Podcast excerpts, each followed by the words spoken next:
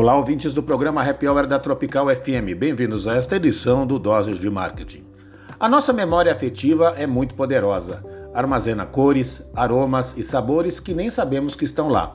O cheiro do bolo recém-saído do forno que sentíamos quando estávamos na casa de nossos avós, ou uma música que você ouvia inúmeras vezes quando era adolescente, ou a cor daquela camiseta que você ganhou quando criança e não cansava de usar.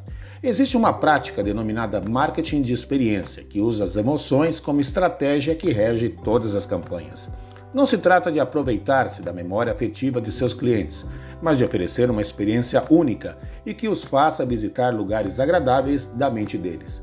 Muitas vezes, não é somente a qualidade do produto que dita o seu sucesso ou fracasso. As pessoas querem experiências e sensações. Querem coisas e momentos para compartilhar com familiares e amigos. É possível entregar isso quando paramos de pensar apenas no resultado e focamos no caminho até lá. Sou Luiz Bressani e volto em breve com mais novidades aqui no Dose de Marketing. Até lá!